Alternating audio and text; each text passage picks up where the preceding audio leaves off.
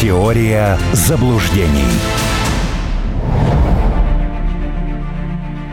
В студии Кирилл Гришин. Здравствуйте. С нами на связи писатель, публицист, политолог Армен Гаспарян. Армен Сумбатович, здравствуйте. Приветствую. Приветствую, Привет. маэстро. Вот и встретились. А Жозеп Барель подтвердил, что страны ЕС достигли договоренности о полном отказе от упрощенного визового режима с Россией. Собственно, другой новости-то и не ожидалось. Как следует оценить э, вот эти вот э, европейские потуги, мы себе шенгеном побольнее сделаем? Ну, что касается меня лично, мне без разницы. Я и так во всех санкционных списках. Я могу только на Т-34 въехать, пока это не планируется. Вот, что касается э, всех остальных, ну, насколько я понимаю, они собираются теперь затягивать э, процесс э, получения виз э, в Европу даже уже не на 20 дней, как анонсировалось, а вплоть до полугода. Это означает, что значительное число людей просто помашет э, ручкой этому всему э, русофобскому кутку, и на том э, все и закончится. А дальше будем подсчитывать э, убытки. Собственно, нам торопиться некуда. Я считаю, что та динамика, которую э, демонстрируют э, страны Европейского Союза э, с точки зрения инфляции, она внушает оптимизм. Еще минус сразу 21 миллиард, это примерно столько. Потеряют они от э, русских туристов, э, потому что мы же, когда куда-то приезжаем, мы же как не в себя Э, закупаемся, да, и посещаем всякие разные, э, так сказать, э, культурные учреждения. Э, чем они будут замещать это? Это действительно очень хороший вопрос. Э, потому что ведь не секрет, что значительное число этих туристических, э, ну, назовем их так, маршрутов, а, они были ориентированы на русских. А заменить кем? Ну, э, потому что можно было бы, конечно, сказать, давайте заменим белорусами, но белорусы под теми же самыми санкциями находятся, значит, они минус. Э, у хутора нет денег, поэтому это большой привет. Э, я считаю, что в принципе не нужно мешать Европейскому Союзу и вообще коллективному Западу стрелять себе в голову вот всеми вот этими ограничительными мерами. Потому что мне, конечно, было бы очень интересно в декабре, так сказать, подвести итоги. Насколько они попали по деньгам э, суммарно. Другой вопрос, что, может быть, к тому моменту уже кое-кого не будет из э, тех, кто за это ответственен. Ну, например, итальянский премьер-министр э, уже же нас покинул, занимаемой должности. Видимо, он решил, что ему не очень будет комфортно видеть себя в роли Бенита Муссолини, повешенному вверх головой. А, вот, поэтому надо побыстрее соскочить, и все эти проблемы уже к нему отношения иметь никакого не будут. Э, так и наверняка еще кто-нибудь поступит. Э, конечно, может быть, с гуманитарной точки зрения очень больно наблюдать э, подобного рода закат Европы. Наверное.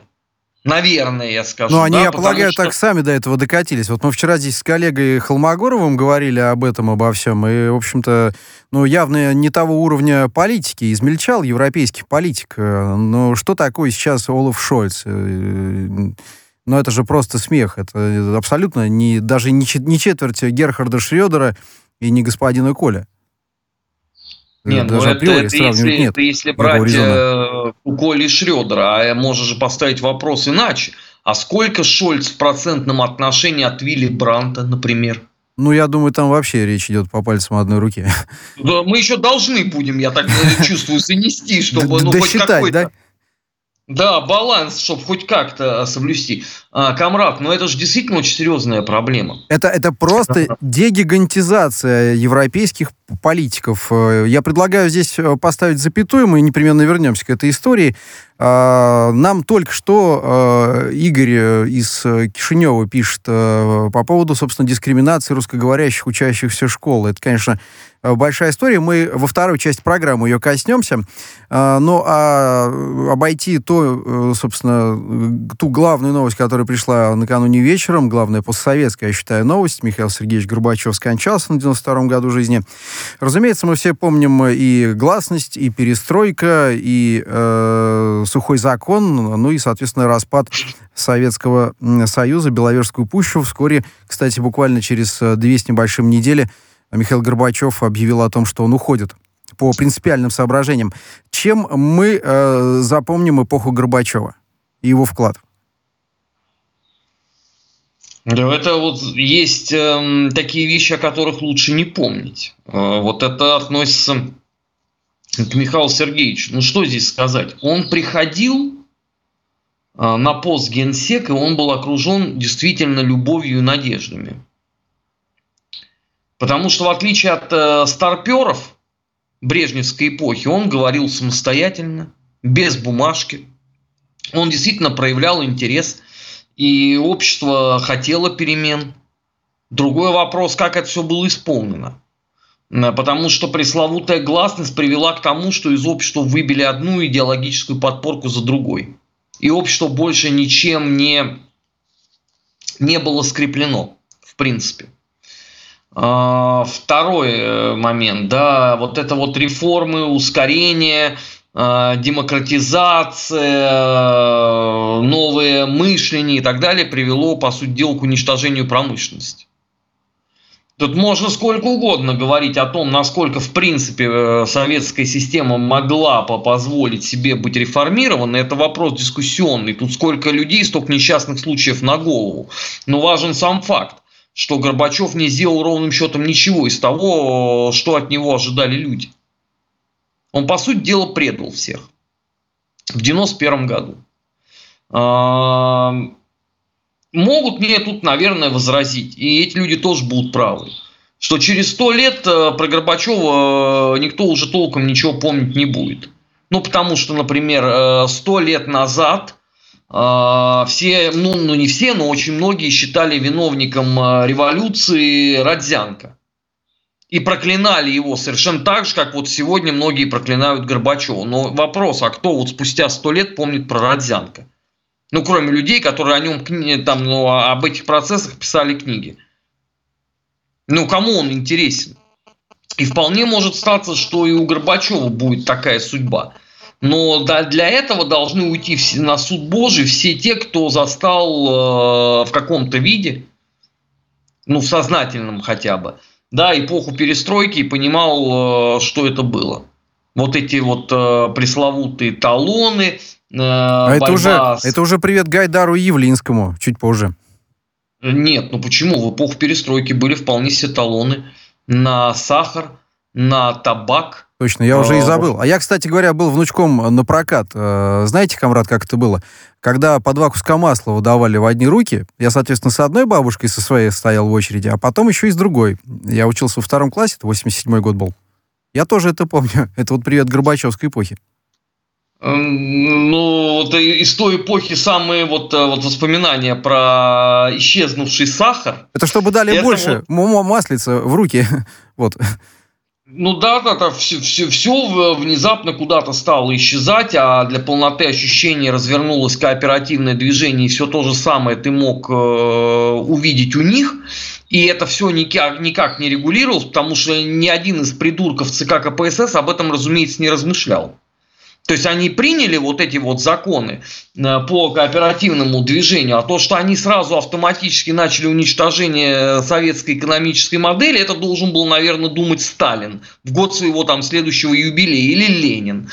Там очень много было э, такого. Конечно, если так вот глубоко копнуть, ну что, ну эпоха Горбачева это эпоха например, моего взросления, да, я был при нем э, старшим э, пионером, потом я стал комсомольцем при нем.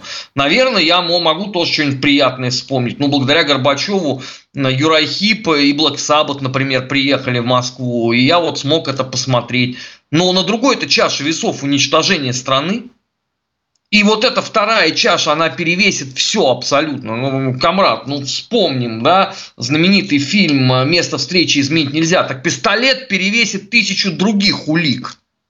Это вот, вот то, что относится к Горбачеву. Он мог потом делать сколько угодно а, хорошую мину при плохой игре. Я могу даже рассказать, а, в 99 году а, много было разговоров о том, что лично Горбачев поведет партию социал-демократов. Вот стоило только этой новости появиться, и рейтинг социал-демократов ушел туда же, куда инфляция в Эстонии. То есть формат галопа в ад – Потому что вот э, само по себе э, воспоминание о том, что опять это будет Михаил Сергеевич, ну и на том э, все, собственно, благополучно и заканчивалось. Он, конечно, пытался оправдаться все эти годы.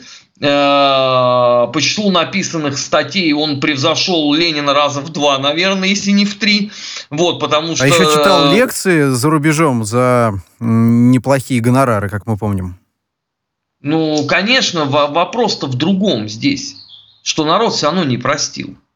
Вот не простил. Потому что тут можно спорить, э, чей вклад в разрушение страны был больше, условно, подонков э, в, роли там в виде э, Кравчука, там Шушкевича и так далее, и так далее. Но мы же понимаем, что на вершине всей этой пирамиды был Михаил Сергеевич Горбачев. Мы же понимаем прекрасно, что войны на э, территории Советского Союза, вот эти межэтнические конфликты, они проистекали в том числе и потому, что он был импотентом.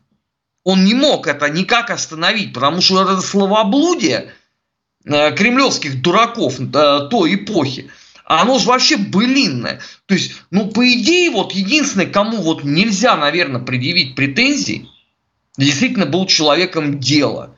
Это Николай Иванович Рыжков. Вот случилась трагедия с землетрясением. Да, и он поехал это лично решать. Но остальные-то там чем занимались?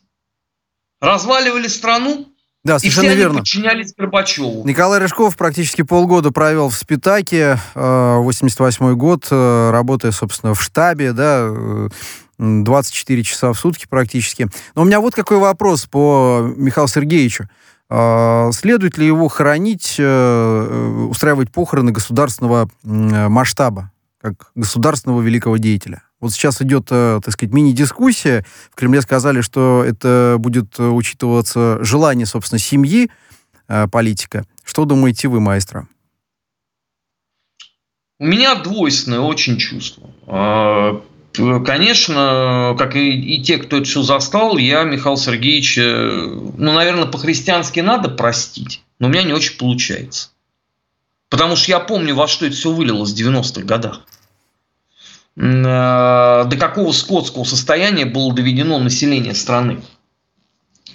Э, по формальному признаку, да, потому что Российская Федерация является правоприемником э, Советского Союза. Горбачев был первым и последним президентом страны.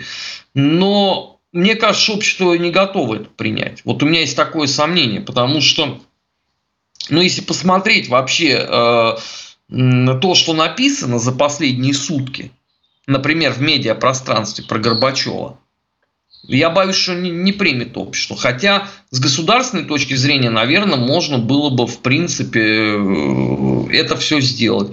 Насколько хочет семья, тоже хороший вопрос. И самое главное, да, ведь мы сейчас вот расхлебываем прямо сейчас историю э, из, из Горбачева, Украина. Но ведь сидел Щербицкий, авторитетнейший человек. Но нет же, вот, вот Михаилу Сергеевичу э, надо было избавиться от сильных конкурентов. А на, на после Щербицкого кто пришли? Кравчуки, подонки и мерзавцы конченые. Ну, э, Михаил Сергеевич уже это не то, то, тоже никто не предъявлял. У нас вот это удивительно, да, то есть вот некоторых послушать была такая э, страна с молочными реками, кисельными берегами. Вообще никаких безобразий не было. А потом случился 91 год и все рухнуло. Но, наверное, это рушилось еще в том числе э, в силу пресловутой кадровой политики. Михаила Сергеевича. Ну хорошо, вот даже история с Борисом Николаевичем Ельциным. Ты его отправил руководить МГК э, КПСС. Да, потом ты решил, значит, э, убрать его в опалу. Опала закончилась тем, что Ельцин триумфально вернулся через съезд народных депутатов. Ну это что вообще? Ну если ты убрал человека, ты, ты доведи тогда хотя бы это до конца. Ну вот, ну, ну все же было вот абсолютно на таком э, уровне. А все эти частушки народные той эпохи, из серии вот, как сейчас помню, перестройка важный фактор, сразу грохнули реактор, потопили пароход, упустили самолет, спит в Россию завезли, наркоманов развели. Это же, вот это же все было. И вот это все непосредственно за это должен отвечать, наверное, э, руководитель страны. А он как-то у нас оказался вне этого. Ну, это не очень правильно. Понятно. Армен, э, идем далее. Еще одна большая история. «Восток-2022». Стратегические учения э, стартовали в Приморском крае. 50 тысяч военных, страны ШОС, ОДКБ, в том числе Азербайджан, Армения, Белоруссия, Индия, Казахстан и Китай – Э, очень серьезная э, группировка отрабатывает маневры. Э, скажите, есть ощущение, что сейчас вот именно к, собственно, к новостям из Приморского края приковано внимание вот оппонентов, да, политических России, не знаю, из США, Японии, они как-то следят за этой повесткой, или же вот это сугубо внутренняя наша с вами история? Нет, ну они, конечно, следят, если, извините, Россия и Китай, а у Китая сейчас кейс Тайваня, а у России кейс понятно кого, страны назидания на букву, то, конечно, за этим следят. Другой вопрос, что мне кажется, там никто особенных-то иллюзий по поводу что России, что Китая э, уже давно не испытывает. Ну как давно? Ну минимум полгода. И мне кажется, что сегодня они больше следят за Э, поездкой вот этих вот уездных предводителей Каманчей э, из МАГАТЭ на Запорожскую АЭС. Мне кажется, вот это сейчас э, этих всех людей гораздо больше интересует, хотя, э, опять же, да, вот э, Леш Мартынов, э, небезызвестный, он мне вот уже сколько месяцев подряд говорит, Сумбатыч, хватит оценивать это все через призму терабайтов прочитанных тобой мудрейших исследований из области политики э, или истории, э, потому что они поступают совершенно другой логикой. Тебе надо просто уже ну, к этому относиться как к данности. И тогда будет попроще, потому что действительно, если Германией руководит придурковатый человек – который сумел э, перебить высочайшие стандарты краха эпохи Версальского э, правительства, э, господи, Версальского, правительства Веймарской республики. Ну, кто об этом мог вот еще там 15 лет назад подумать? А, а в Британии что? Уходит Борюська, приходит Лизуська? И приходит опять ну, Борюська? Же... Как он хочет вернуться? Ну, если будет, к чему возвращаться?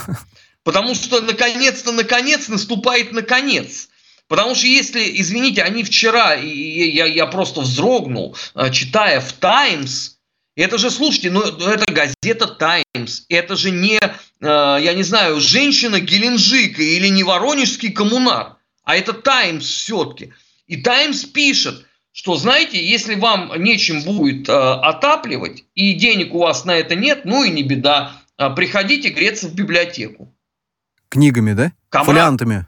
2022 год на дворе. Вот, вот сейчас вот, вот, вот будет сидеть британец, такой типичный, да, лутонская, лутонско-бирмингемская пьенота в модной одежде, вот зимой, и, и он будет таким образом обогреваться?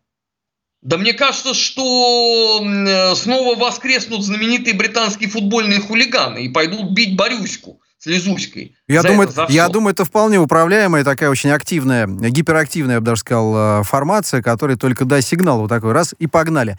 Но, тем не менее, мерзнуть Европа, очевидно, будет этой зимой. А тут подоспело очень э, красивое и хорошее заявление. Оно, в общем-то, из логики вытекает. 4 тысячи э, долларов за тысячу кубов.